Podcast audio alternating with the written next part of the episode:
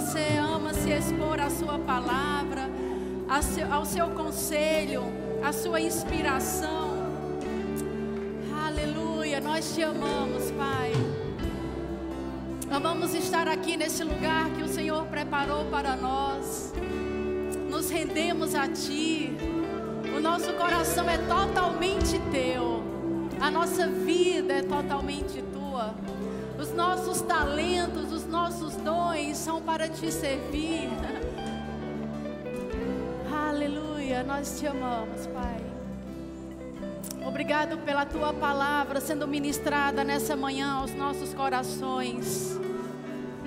A tua sabedoria sendo derramada, o teu conselho sendo dado a cada um de nós, alcançando a cada um de nós na sua individualidade, Pai. Que não haja distorção, que não haja confusão, que não haja engano entre nós, mas a tua sabedoria a tua sabedoria sendo derramada nessa manhã. Que o teu Espírito ministre ao nosso coração. E que a tua palavra seja clara dentro de nós. Que não haja desequilíbrio, que não haja entendimento distorcido, mas apenas a tua vontade sendo revelada em nosso meio. Apenas o teu conselho, em nome de Jesus. Amém. Aleluia. Você pode sentar, queridos. Aleluia, muito obrigada. Vocês são uma grande bênção para nós. Aleluia, bom dia. Vocês estão bem? Aleluia, glória a Deus. Que coisa maravilhosa nós podermos estar aqui nessa manhã, recebendo da palavra de Deus, do seu conhecimento, da sua sabedoria. E sabe, queridos, eu tenho sempre a expectativa de que quando nós nos expomos à palavra de Deus, tudo em nós muda. Amém? Aleluia. Você está com expectativa de receber dele? A máscara tem te impedido? Aleluia. Então aumenta aí o seu nível de expectativa para que Deus possa mudar coisas em nós nessa, nessa manhã. E a gente possa ter entendimento claro daquilo que Deus tem para nós, amém? Nós estamos com uma série de ministrações falando sobre a influência da igreja na sociedade. Então, eu estou na incumbência, né, de pensando aquelas sete esferas de atuação, onde a gente vê né, a opinião sendo formada, influenciando a sociedade. Eu poderia citar aqui, vou, e posso citar todas elas: família, governo, economia, religião, artes, mídia e educação. E eu estou na incumbência né, de falar a respeito né, da influência da igreja na sociedade do ponto de vista da educação. E obviamente que nós vamos falar aqui de algumas coisas que dizem respeito à formação, aperfeiçoamento, títulos, talvez graduação. E eu oro para que realmente a gente tenha um entendimento correto dessas coisas e não um entendimento distorcido a respeito delas. Amém? Eu não, normalmente quando eu ministro, eu não falo muito das minhas experiências pessoais, apenas quando existe alguma direção mesmo muito específica da parte de Deus. É, mas conversando com Manuel Dias, né, que me convidou e eu agradeço, né, pela oportunidade ao pastor Tiago, Juliana, Manuel Dias, né, pelo convite e pela honra de poder estar aqui compartilhando com vocês nessa manhã. E ele falou para eu falar um pouco da minha experiência né, dentro dessa área. Talvez você nem saiba muito, nem conheça muito, mas eu me chamo Magliana. Você tem me visto servindo aqui na igreja, em alguns departamentos, é, é não departamentos especificamente, mas você talvez tenha sido meu aluno no, no REMA. Talvez você já tenha estado aqui num culto de oração e tenha me visto, né, servindo aqui. Talvez você já tenha me visto servindo também no culto do Espírito. Mas existe um outro lado que talvez você não conheça muito. Eu sou professora no secular, eu sou professora da Universidade Estadual da Paraíba. Já estou lá há mais de. Não, não vou fazer as contas, não, senão você vai ficar contando a minha idade. Mas eu estou lá há mais de 14 anos, eu acho. Eu acho que é mais ou menos isso, 14, 15 anos que eu sou professora na universidade e ensinei também em escolas particulares aqui em Campina Grande por sete anos. E foram sete anos de muito aprendizado e também de muita experiência nas escolas. Então, eu talvez tenha dado ao mesmo tempo aula em sete escolas, né? e em escolas fora do estado também. Então, também viajava para dar aula fora. E depois que eu saí das escolas, eu fui para a universidade. E lá eu tenho me mantido até agora. Uh, eu trabalho com formação de professores no curso de letras. Então, todos aqueles alunos que estão próximos a concluir o seu curso, eles passam por mim, alguns deles. E então eu, eu oriento eles nessa formação desde o momento que eles vão preparar os seus materiais para irem à escola, até o momento deles entrarem na escola. E é isso que eu tenho feito né, durante algum tempo.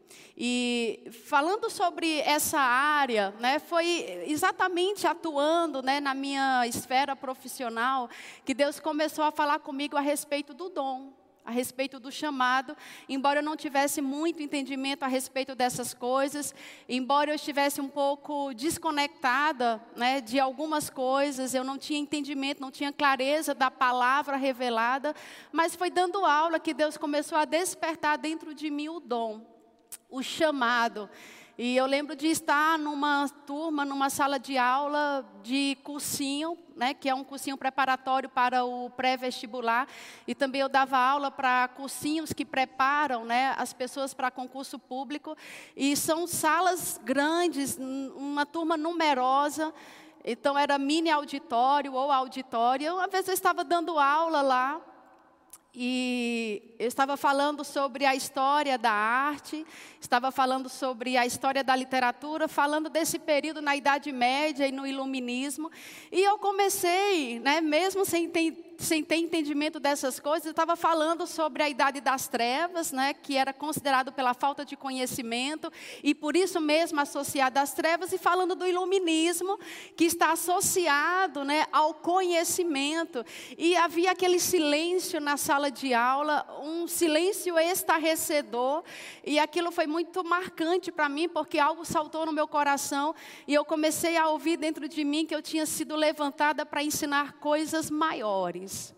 E algumas vezes que eu estava dando aula, alguns alunos chegavam para mim e perguntavam assim, professora, você é crente, né? Você é de alguma igreja? E eu sempre devolvia a pergunta, porque eu estava muito desconectada dessa questão de chamado, é, não era uma coisa que ardia ainda dentro de mim.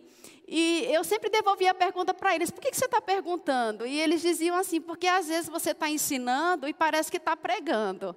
E isso aconteceu algumas vezes, até que eu cheguei aqui na igreja, no Verbo da Vida. Eu fui criada né, numa igreja, nasci numa, numa família cristã. Não só meus pais eram, são cristãos, mas a, os meus avós, né, os bisavós. Então, eu tenho uma tradição de uma família cristã.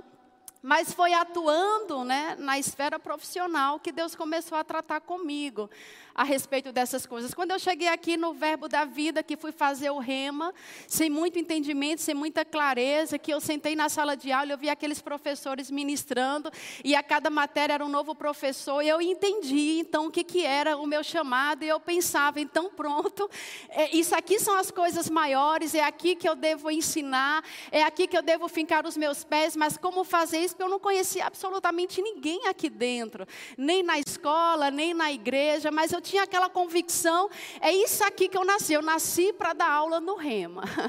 E sabe, que dizer, esse era um pensamento muito infantil que eu estava tendo, muito imaturo.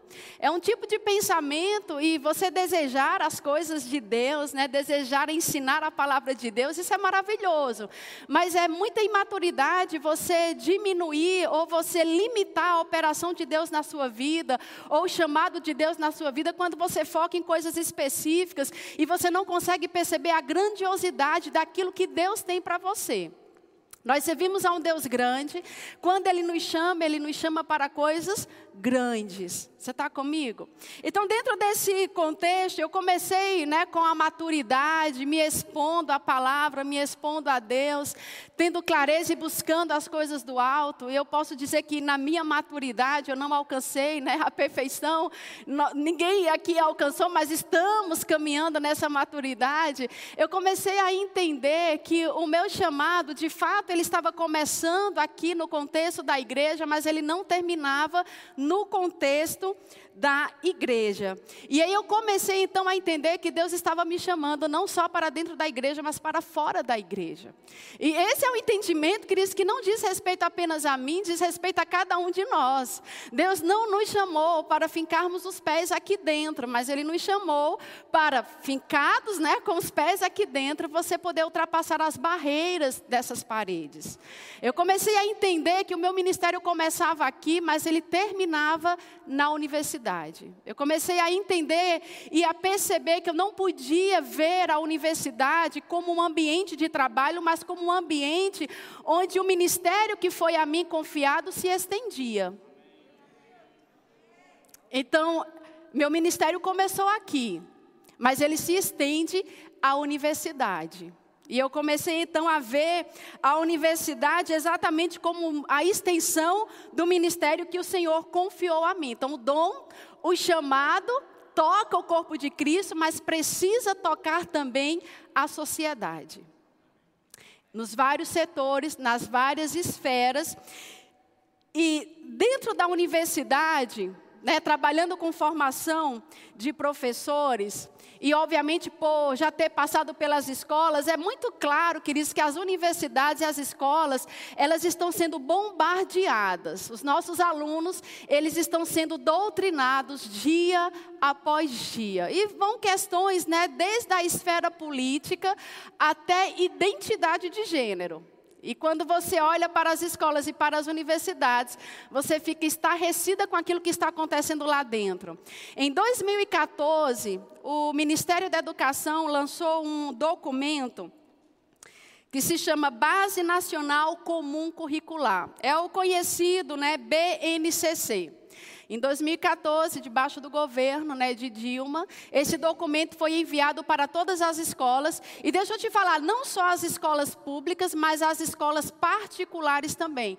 E esse é um tipo de documento que deve servir de parâmetro para toda a elaboração de currículos escolares.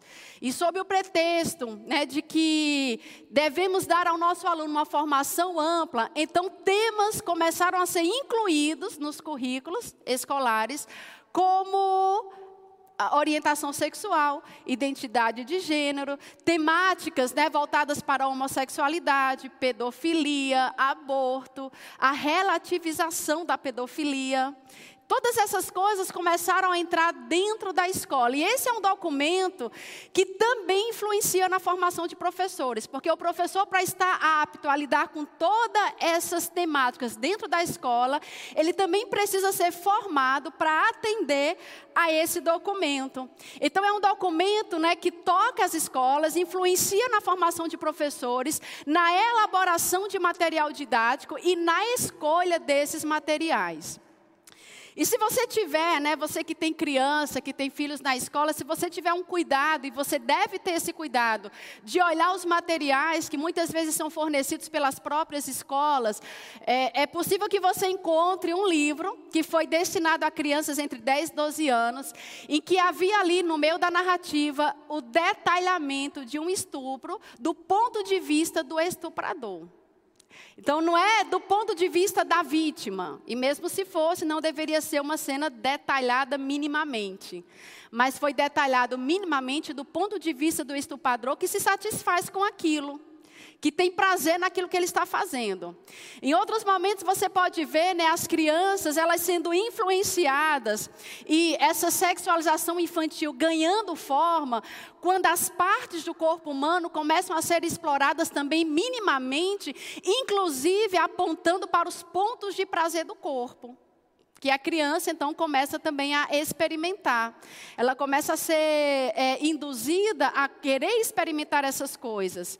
E massinhas, que é uma coisa tão ingênua, também sendo utilizada, por exemplo, para recriar os órgãos sexuais. Isso está acontecendo dentro da escola e dentro da universidade, né, que é um ambiente é, em que o conhecimento passa por esse universo da universidade, é a universidade que acaba ditando o que é conhecimento científico e o que não é conhecimento científico. Isso significa dizer que a universidade, um ambiente acadêmico, dita aquilo que pode ser considerado como conhecimento que deve ser levado em consideração para um conhecimento que não é sério, portanto, não deve ser considerado ou levado em consideração. E aí a gente está num ambiente, né?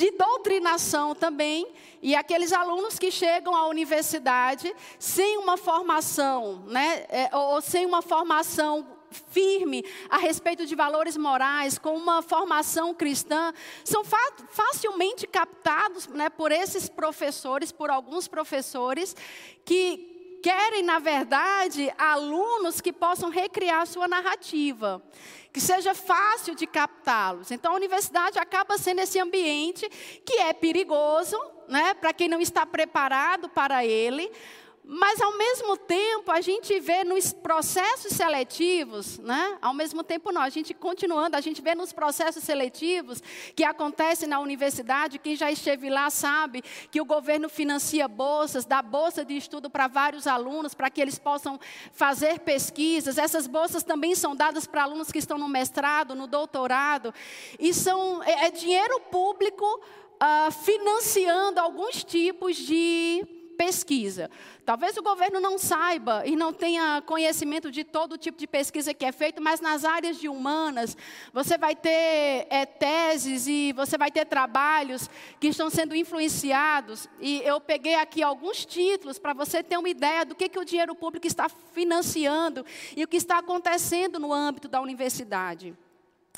Uh, são trabalhos acadêmicos que você poderia até categorizá-los né, no, no item né, é, é, de pornografia ou até mesmo de relativização de pedofilia, de sexualização infantil.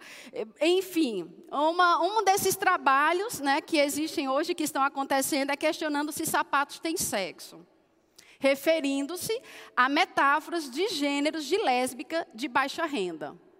Para que, que um trabalho desse serve? Qual é a importância disso para a sociedade? Você me diga. Um outro, analisando a prática de sexo oral entre homens dentro do banheiro de uma estação de trem.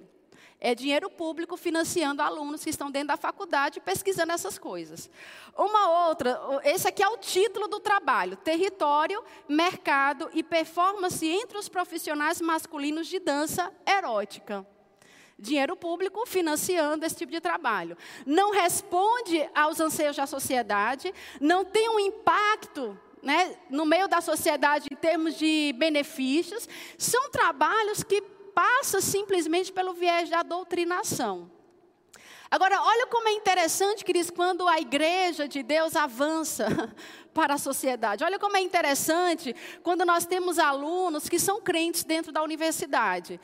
Tem aqui uma, uma tese, né, um, um trabalho de conclusão de curso que foi feito por, por uma aluna é, daqui de Campina Grande, lá na UEPB, e ela falou, o trabalho dela era analisando o efeito do rema na, no sistema prisional feminino aqui de Campina Grande. Olha o título do trabalho dela: Livres, mesmo atrás das grades. Educação e letramento religioso no sistema prisional feminino de Campina Grande. E deixa eu te dizer, isso foi um trabalho que ela fez, foi um professor da universidade que orientou ela a fazer. O professor não tem, né, não é crente, não é de nenhuma igreja evangélica. E esse foi um trabalho, queridos, eu estava na banca desse trabalho. Esse trabalho teve ideias por parte de cada um que estava compondo a banca. Foi um trabalho reconhecido, né, só o fato de ter tirado 10, né, foi indicado para publicação. E esse é um trabalho que faz toda a diferença no meio meio acadêmico. Não era uma professora crente que estava orientando uma aluna crente. Não era um professor da universidade. Ao mesmo tempo que você tem professoras que podem estar captando alunos para trabalhar dentro da sua narrativa doutrinária, existe também aqueles que entram e dizem aquilo que eles querem pesquisar. E aí o professor ele precisa orientar esse aluno, porque esse aluno tem uma voz. E foi um trabalho reconhecido. A professora que orientou essa aluna disse: Magliana, ela é uma excelente aluna. E ela sabia que eu conhecia a aluna e ela veio falar para mim do trabalho que ela tinha feito e de como todos aqueles que estavam ali estavam impactados pelo trabalho que ela estava apresentando de pessoas dentro das cadeias que estavam sendo libertas pelo poder da palavra de Deus, tendo seu comportamento influenciado e influenciando outras detentas que estavam ali com elas. Não estava dito nessas palavras, eram ditos de forma acadêmica. Mas era isso que estava sendo dito. Você está comigo, queridos? Isto mostra o quão é poderoso quando a igreja sai daqui de dentro e se aventura na sociedade. Sabe, existe uma, um conformismo que eu fico muito indignada dentro da igreja, e por muitas vezes, né, eu, eu nem gostava de falar do que, que eu fazia secularmente, eu nem gostava de falar que eu era professora universitária, nem gostava de falar que eu tenho pós-graduação. Isso é um assunto que nunca está no meio das minhas conversas. E um sentimento de inconformismo muito grande dentro da igreja, né, no meio do povo cristão, começou a trazer uma certa indignação dentro de mim, porque esse sentimento né, de conformidade, que parece ter vestes de piedade, mas que na verdade é uma verdade da palavra distorcida. Porque muitas vezes o discurso que a gente encontra é: o mundo está no maligno, o mundo jaz no maligno, o diabo é o príncipe desse mundo, as coisas cada dia só tendem a piorar, as trevas estão operando, e não, não há nada que a gente possa fazer porque está na Bíblia. E de fato essas citações estão na Bíblia, mas isso é uma verdade distorcida. A gente fala das trevas operando sobre a face da terra, como se elas tivessem nelas mesmas o poder indestrutível de fazer o que quiser na hora que quisesse, como se nada e ninguém pudesse deter as trevas. E isso é mentira do diabo, queridos. As trevas, na verdade, elas só operam mediante a ausência da luz. As trevas, elas só podem operar quando não existe luz. Ela não tem esse poder que de repente a gente pensa que ela tem. Ela só opera às escondidas, quando não existe luz. Você está comigo? Eu queria te levar para o livro de João, capítulo 1. João, capítulo 1, versículo 4 e 5. Diz assim, ó. Ele estava falando sobre Jesus, né, o Verbo de Deus, que estava no princípio com Deus, que todas as coisas foram feitas por intermédio dele. Ele está falando do Verbo que é Jesus, que é a palavra. E falando do Verbo que é Jesus, que é a palavra, no versículo 4, ele diz assim: ó, a vida estava nele e a vida era a luz dos homens. A luz resplandece nas trevas e as trevas não prevaleceram contra ela. Eu sei que é um texto muito conhecido, mas eu quero que você leia novamente. A vida estava nele, a vida estava em Jesus, a vida estava na palavra.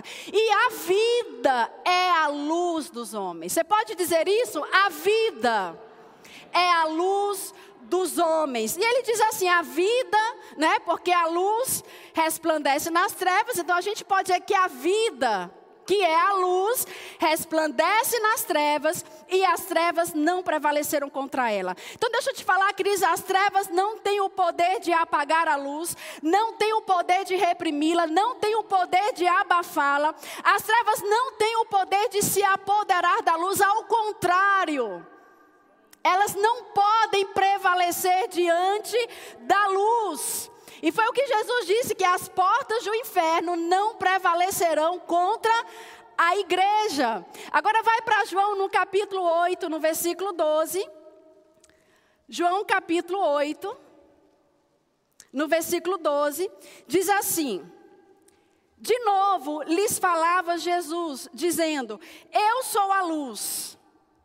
A gente pode também acrescentar aqui a vida que estava nele, porque a vida estava nele e a vida é a luz. Então ele diz: Eu sou a luz do mundo. Quem me segue não andará nas trevas ou praticando as obras das trevas, pelo contrário, terá a luz da vida. E um dia Jesus falou: enquanto eu estou no mundo, eu sou a luz. Ou seja, enquanto a sua vida era vista, ele era a luz, mas ele não está mais no mundo, e porque ele não está no mundo, ele também nos comissionou a sermos luz. E ele diz assim: vós sois a luz do mundo. Então, queridos, se a gente tem o um entendimento que nós somos a luz do mundo, é verdade que João, capítulo 1, versículo 4 e 5, tem uma aplicação prática na nossa vida, assim também como João 8, no versículo 12.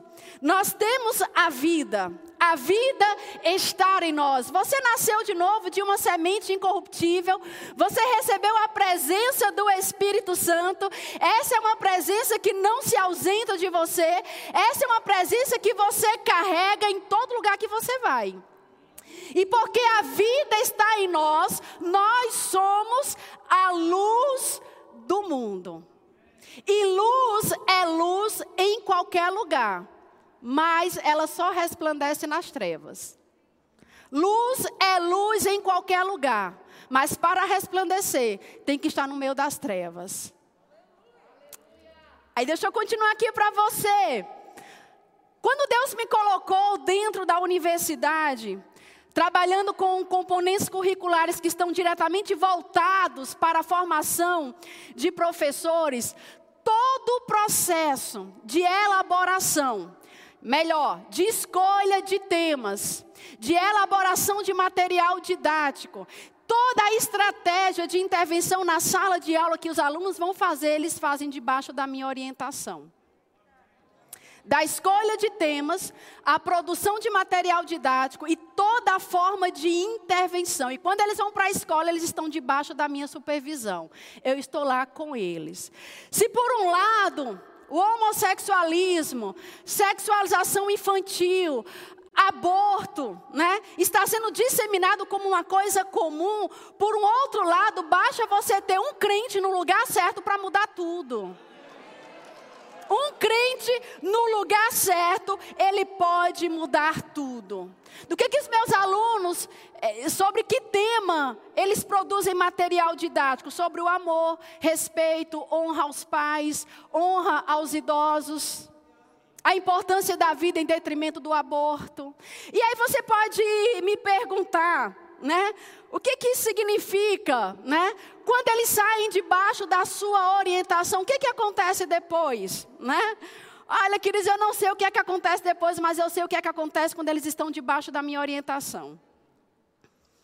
Quando eu pego o capítulo de João 8,12, que diz: Jesus dizendo, Eu sou a luz do mundo, quem me segue não entrará nas trevas, pelo contrário, terá a luz da vida. Eu sei que esse texto é profundo demais quando Jesus fala, Quem me segue.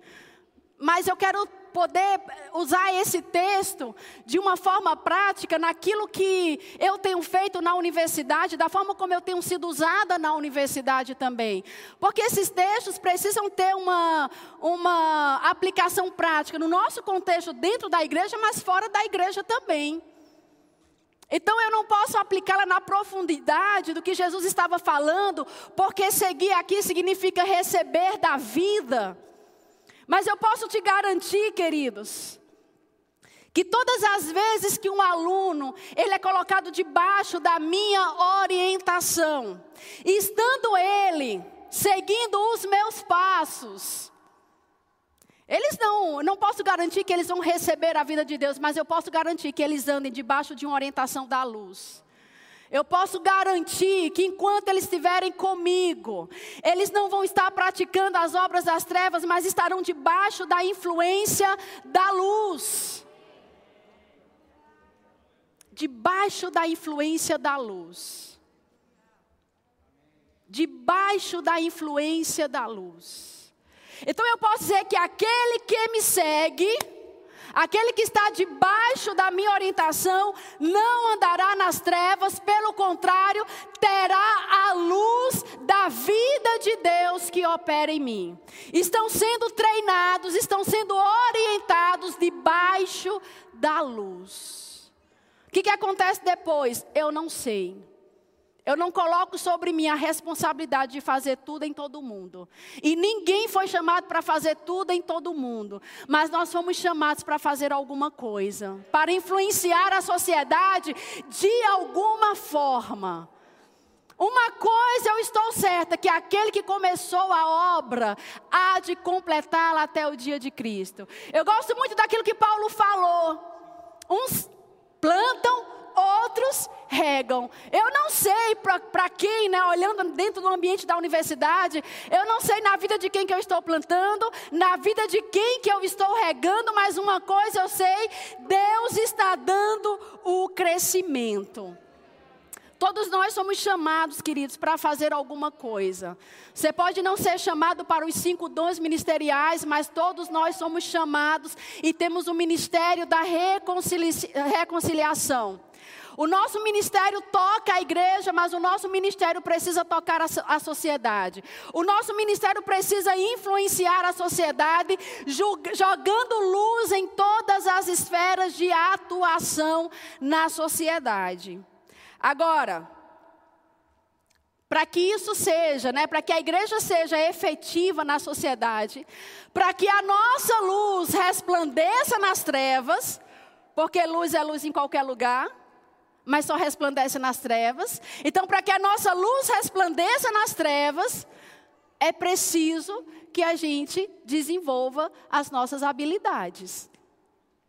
Todo mundo quer né? Todo mundo quer ser chamado para operar nos cinco dons ministeriais. Todo mundo quer um ministério de evidência. Todo mundo quer. Isso é maravilhoso porque você está querendo coisas que estão relacionadas ao reino de Deus. Mas existem habilidades naturais que nós precisamos desenvolver. Aí as, as habilidades naturais que nós precisamos desenvolver requer de nós esforço, requer estudo, mas essa parte a gente não quer. A gente só quer ser usado. Uma vez alguém falou para mim que Deus, isso é besteira, porque Deus usa todo mundo. E tem, tem algumas pessoas até que brincam, né? Deus usou até jumento. É verdade. Deus usou o jumento, Deus usou também um peixe grande, Deus usou um peixe pequeno, Deus usou todas essas coisas. Imagina pessoas. Basta você estar disponível que Deus vai usar. Mas a gente não pode partir desse princípio que Deus usou o jumento, então Deus vai me usar de qualquer jeito. Até porque se você for olhar, o ministério do jumento terminou no dia que começou. Por quê? Porque não tinha capacidade de continuar pregando, não tinha capacidade de continuar fazendo aquilo que Deus, porventura, teria para ele fazer. Ele falou, mas o seu ministério terminou no dia que começou. O peixe que levou Jonatas né, para Nínive, ótimo, civil de transporte, mas foi a única vez e só levou o único passageiro, ministério limitado. O peixe, né, pagando impostos, mas que eu saiba só pagou uma vez, porque se continuasse pagando, todo mundo tinha aquário hoje dentro de casa e a gente não tem. Veja que em todas essas situações o sobrenatural precisou intervir para que alguma coisa fosse feita por causa da incapacidade deles. Ah, mas aí você foi para o outro extremo. Vamos falar dos discípulos. Deus, Jesus, né, escolheu o homem simples. E sabe, Cris, nessa escolha, isso nos ensina muito. De fato, Deus pode usar a qualquer um de nós. Basta que você esteja disponível para ser usado. Chamou homens simples, chamou pescadores, que fizeram um trabalho maravilhoso, mas passaram por um treinamento com ele, Jesus. E mesmo na simplicidade das suas habilidades ditas naturais, a Bíblia diz que no auge do seu, do seu ministério, que Deus usou a cada um deles poderosamente, era através das suas mãos que Deus fazia sinais, prodígios e maravilhas. Isso é poderoso, isso é maravilhoso. Eu orei para que a gente não tivesse um entendimento distorcido sobre essas coisas, porque a gente não pode tirar o valor que isso tem. Basta que você esteja disponível, que Deus ele vai te usar de forma poderosa, mas é necessário que hajam habilidades sendo desenvolvidas. E habilidades naturais também. Porque eu poderia te perguntar qual desses pescadores tiveram a qualificação para estar diante dos filósofos gregos da Praça de Atenas. Qual deles foi usado para escrever a maior parte dos livros do Novo Testamento? Porque o homem que esteve diante de filósofos gregos, queridos, era Paulo. Um homem culto, letrado, conhecedor. Ele se apropriou de todo o conhecimento que era necessário para aquela época. Ele se apropriou da leitura, da escrita, de todo o conhecimento da lei, de conhecimentos seculares também. E porque ele estava qualificado nessas habilidades que a gente julga de natural como se isso fosse uma coisa errada, essas habilidades naturais, elas vêm de Deus. Foi Deus quem colocou em cada um de nós. E porque ele desenvolveu essas coisas, na hora de precisar mandar um para tratar com os filósofos gregos, não mandaram um pescador, mandaram um culto, um conhecedor. Toda a palavra foi inspirada por Deus, qualquer um poderia ter escrito. Verdade. Mas me chama a atenção Deus ter, escrito, Deus ter escolhido alguém que já tinha habilidade com leitura e escrita. Alguém que conhecia toda a lei mosaica, que podia ver com clareza a grandiosidade do que era a nova aliança comparada à velha aliança. E ele escreve a maior parte das epístolas. Agora, Paulo não nasceu doutor da lei, ele se formou doutor da lei. Ele não nasceu pronto, ele desenvolveu habilidades que foram colocadas diante de Deus, que no momento certo pode ser usado por Deus. Então Paulo ele tinha qualificação para entrar e andar entre os judeus, mas também para estar entre os gentios. E por isso mesmo foi levantado o apóstolo para os gentios. Eu não estou falando de importância, que o ministério de um é mais importante do que o do outro. Não é disso que eu estou falando. O ministério de Paulo não era mais importante do que o ministério dos outros. Eu não estou falando de importância, qualquer coisa que você faça ao Senhor, que você faz com todo o seu zelo, com todo o seu coração. Queridos, isso é grande demais para Deus, isso é importante demais para Deus. Mas eu estou falando de alcance ministerial de você não limitar, não limitar o chamado e o dom de Deus para dentro de quatro paredes, quando aquilo que Deus nos chama para fazer é muito grande. Nós atingimos aqui o número de 400 igrejas, mais de 400 igrejas, verbo da vida espalhadas. E eu não sei quantas outras igrejas de tantas outras denominações existem espalhadas. Mas se todas essas igrejas espalhadas pela face da terra se mantêm dentro de uma prisão de quatro paredes, o propósito não é é, não, é, não é cumprido, não é alcançado. Porque a luz precisa resplandecer aonde? Nas trevas. Eu poderia ter parado no meu ensino regular. Se eu tivesse parado no meu ensino regular, eu poderia estar atuando no meu chamado, atuando em alguns departamentos aqui da igreja. Ótimo, estava servindo ao Senhor. Mas eu fui para uma graduação, e quando eu fui para uma graduação, as portas das escolas se abriram para mim.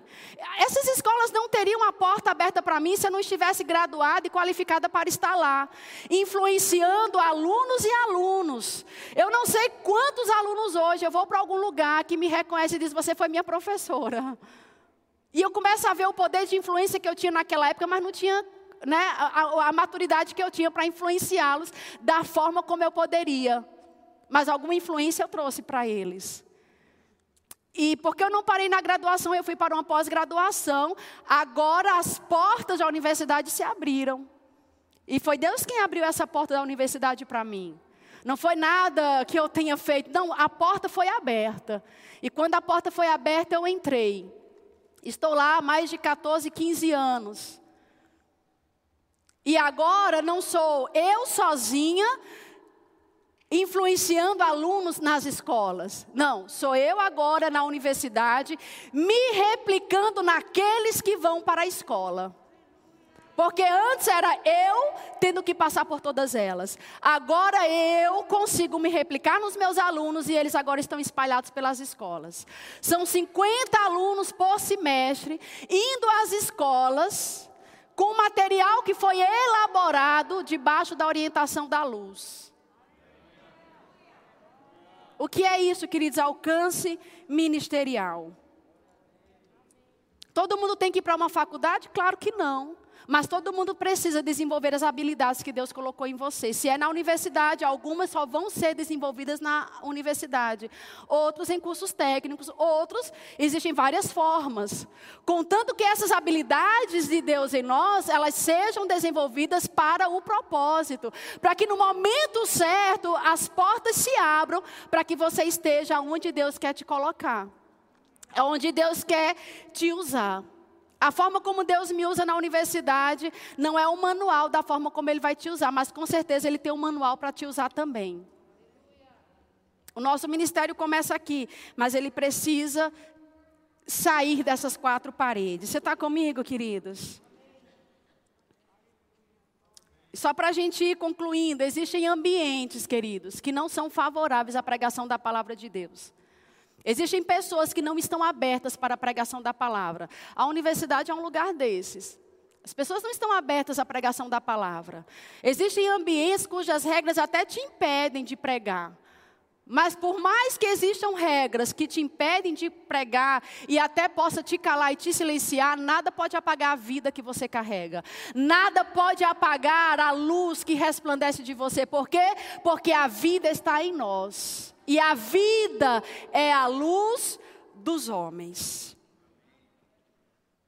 Qual é a consciência que eu tenho? Eu sirvo a Deus aqui na igreja, mas eu sirvo a Deus também na universidade. O meu ministério alcança a igreja, mas o meu ministério também alcança a universidade. Deus me colocou aqui na igreja, mas foi Deus também que me colocou na universidade. Ministério é uma coisa que nós fazemos aqui dentro, mas ministério é uma coisa que nós também fazemos lá fora. Amém? Você pode ficar em pé? Aleluia. Pai, obrigado pela Sua palavra. Pai, obrigado pela vida que está em nós. Pai, obrigado pela vida que resplandece em nós.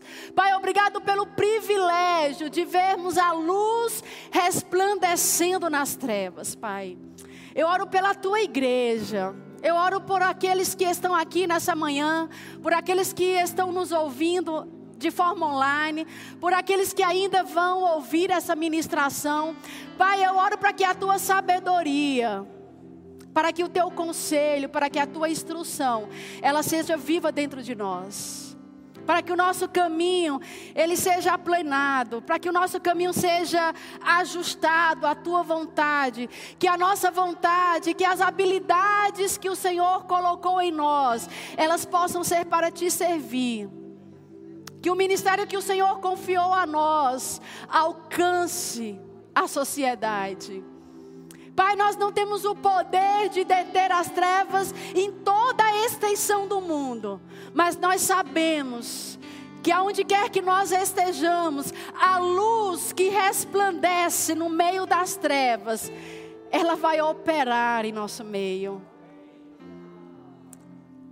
Aonde quer que nós colocarmos os nossos pés, é a tua vida que prevalece. A operação das trevas, aonde eu estou, não existe. Aonde eu colocar os nossos pés, aonde nós colocarmos os nossos pés, as trevas sendo dissipadas. Aonde quer que nós vamos, as trevas sendo dissipadas, Pai.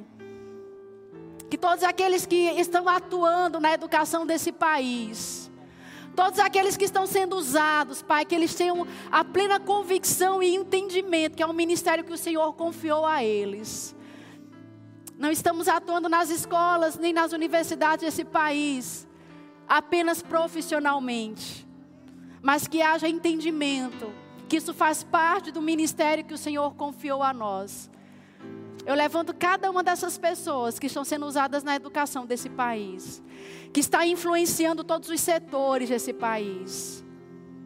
A tua luz, a tua sabedoria, o teu conselho, o teu manual, Pai, de como eles podem se portar A nossa vida não pode ser calada diante das trevas. A nossa luz ela não pode ser apagada. Mas a vida que está em nós, ela resplandece em qualquer lugar. Em nome de Jesus. Aleluia. Se você está aqui, queridos, nessa manhã,